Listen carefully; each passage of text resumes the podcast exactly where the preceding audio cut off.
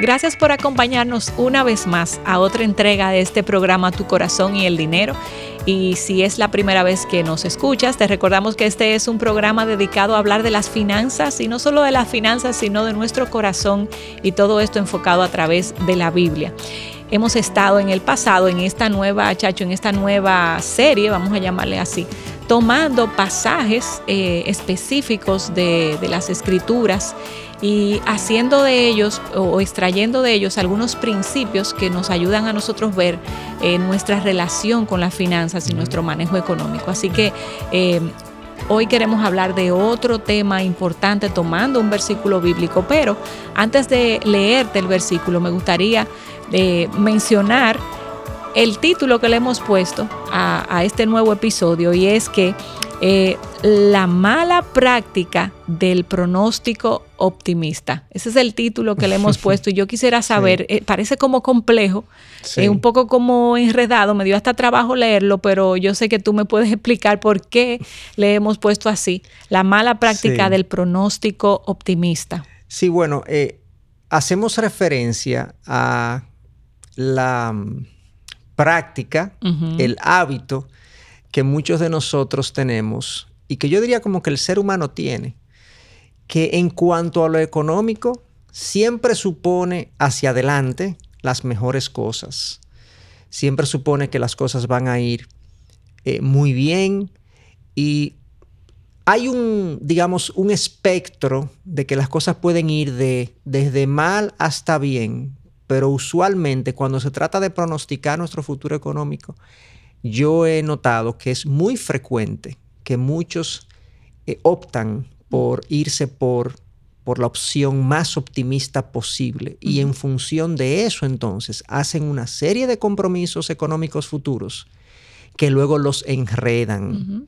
Y a eso es que, es que hacemos alusión con esto de la mala práctica, porque ya le estamos dando un calificativo de que es una mala práctica siempre tener o optar o optar por el pronóstico optimista de una posible situación económica en lugar de irnos por un escenario un poco más realista o conservador o pesimista en algunos casos. O sea que a eso nos referimos, que cuando vemos el futuro, la gente tiende a optar por el escenario más optimista y yo entiendo que eso como hábito es una mala práctica. Chacho, y tú dijiste, mencionaste la palabra pesimista. ¿Sería ese el otro camino a, irnos o...? No lo es, no siempre, no, siempre. De hecho, hay Es conservador, yo creo que la palabra sería conservador. Más conservador, más... Eh, más pensado. Más resguardado, más prudente.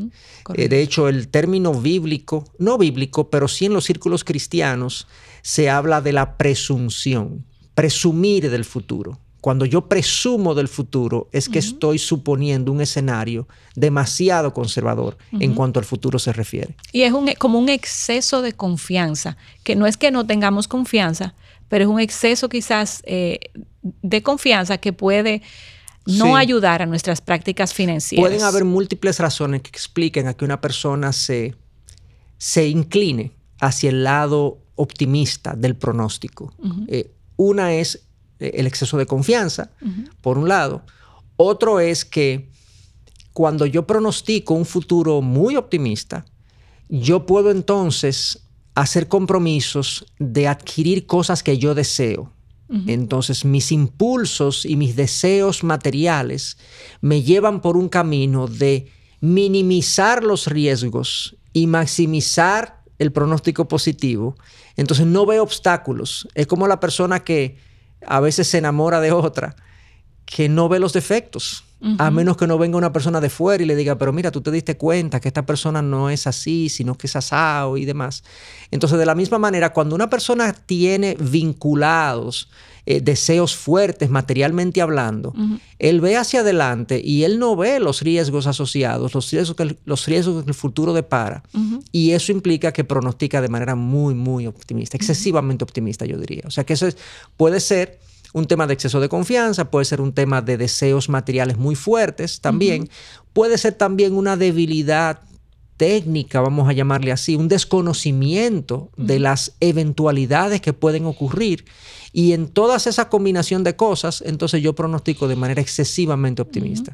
Y es importante notar, Chacho, que en, esa en eso último que tú acabaste de decir, eh, hay un componente de, conocimiento, pero hay componentes del corazón que siempre tenemos que revisar. Ese, ese deseo, ese deseo de tener más, esa angurria, vamos a decir, y ese a veces deseo de no escuchar al otro también. Son temas que están en nuestro corazón que todos tenemos que ¿a revisar. Quién le ¿A quién le gusta que le digan que las cosas no van a ir tan bien como uno piensa? A uno no le gusta. Exacto. y más cuando tú estás enamorado de un proyecto y alguien te dice, yo no creo que eso vaya a funcionar y tú le pintas, ¿verdad? Todas las virtudes, pero la otra persona, Así porque hay como una ceguera también inclinada por las pasiones del corazón. Pero lo interesante en esto, en esta, en esta presunción, es que hay un versículo que apoya eh, esta, este consejo de no ser tan eh, presuncioso, sería la palabra, bueno, optimista en este sentido. Y quiero leértelo y está en Santiago 4, del versículo 13 al 16. Y al leértelo, pues vamos a comentarlo, quizás no verso tras verso, o sí, eh, sacar lo que podamos sacar de, este, de esta enseñanza. Dice así, presten atención, ustedes que dicen, hoy o mañana iremos a tal o cual ciudad y nos quedaremos un año. Haremos negocio allí y ganaremos dinero. ¿Cómo saben qué será de su vida el día de mañana? La vida de ustedes es como la neblina del amanecer. Aparece un rato y luego se esfuma. Lo que deberían decir es, si el Señor quiere, viviremos y haremos esto o aquello. De lo contrario, están haciendo alarde de sus propios planes pretenciosos y semejante jactancia es maligna. Chacho, yo leí la nueva traducción viviente, que es un poco diferente y nos trae algunas palabras nuevas. Así es. ¿Qué tú ves en ese versículo? Bueno, claramente eh, Santiago está advirtiendo contra, contra esta tendencia de nosotros como seres humanos de mirar hacia el futuro, usualmente divorciados de los planes de Dios. Fíjate que el versículo 15, él dice, lo que deberían decir es, si el Señor quiere, viviremos y haremos esto o aquello. O sea, este es un ser humano que está viendo al futuro, él todo lo ve positivo, todo lo ve bien. De hecho, el versículo 13 dice, haremos negocio allí y ganaremos dinero. Él entiende que le va a ir bien, que todas las cosas van a salir como él espera que no hay puertas que se le van a cerrar, todo positivo. Yo diría que aquí hay un exceso de optimismo, hay un, verso cargado de presunción, de pretensión, y eso es lo que Santiago está, está advirtiendo. En el verso 14, fíjate que él dice, ¿cómo ustedes saben cómo será su vida el día de mañana? O sea, ustedes no lo saben. Nadie, de hecho, puede pronosticar lo que será mi vida en 24 horas. Yo puedo tener una idea, dependiendo de cuál ha sido mi trayectoria, dependiendo de lo que yo hago, yo puedo tener una idea, pero realmente la vida es desconocida, es incierta para todos nosotros. Y en el ámbito de lo económico, yo diría que es especialmente incierta. Eh, en el mundo en el que vivimos. Un mundo muy frágil. Es un mundo muy frágil, muy cambiante, a nivel, a todos los niveles. Quizás hace 40 o 50 años, económicamente hablando, había muchas cosas más estables que hoy, pero hoy en día una empresa se vende, un invento, literalmente, una invención puede destruir una industria. Un virus puede meter el mundo en una e, e, en, un bache económico que nadie pronosticó. Así es. Entonces, eh, hay suficientes evidencias eh, para nosotros pensar que las cosas pueden salirse de las manos si no corresponde a los planes que nosotros tenemos. Por lo tanto, nosotros debemos ser humildes y saber que Dios es que tiene el control de todas las cosas. Y eso, a eso es que Santiago eh, eh, hace alusión y está advirtiendo a esta tendencia a pensar de que todo está bajo control, de que nosotros sabemos lo que va a pasar.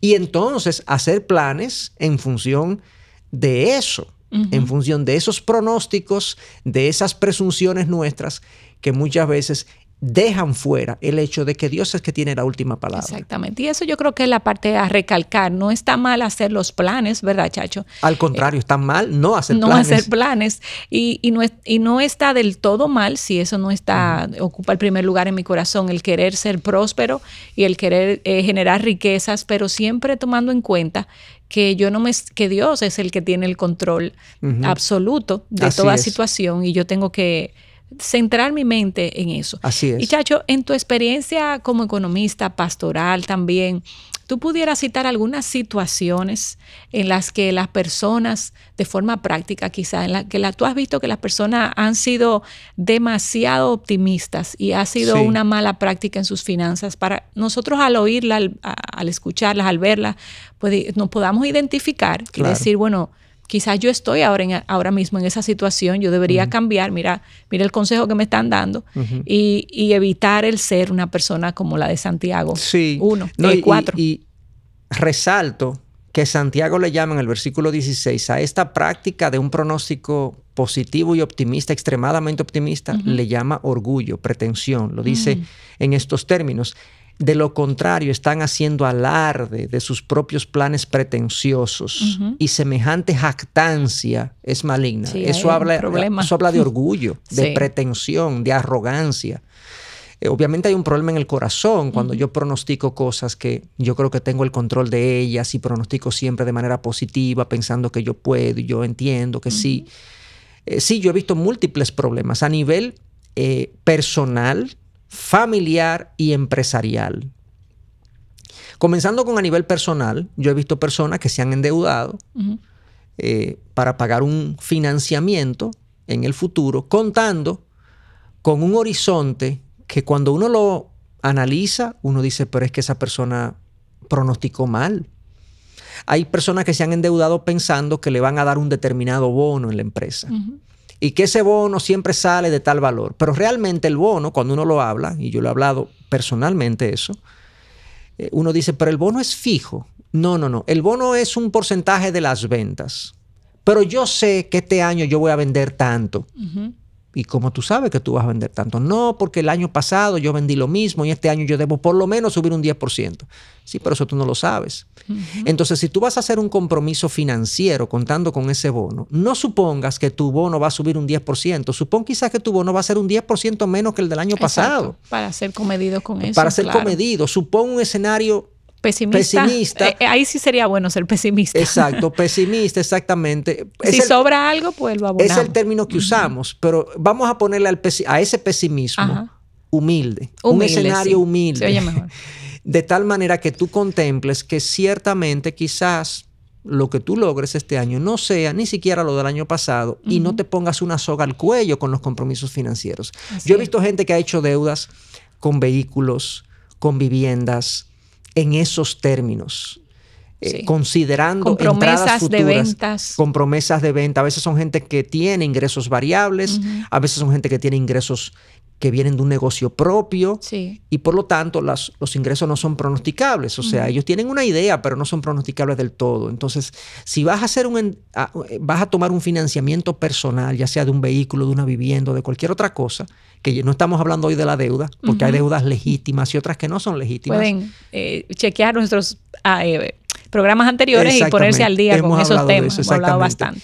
Pero si te vas a endeudar en algo que realmente entiendes que sí, que es legítimo hacerlo, hazlo con un pronóstico que sea humilde, pensando quizás que tu horizonte financiero, tu pronóstico financiero no sea eh, totalmente optimista, pensando que todo va a salir bien. No, las cosas pueden empeorarse y pueden salir mal. Entonces, sé conservador. Además, el nivel de endeudamiento siempre trata de que lo que tú adquieras eh, en caso de que tengas que venderlo rápidamente porque perdiste tu empleo, porque tu negocio le fue mal y demás, que tú puedas, eh, vendiendo lo que adquiriste, pagar lo que tomaste.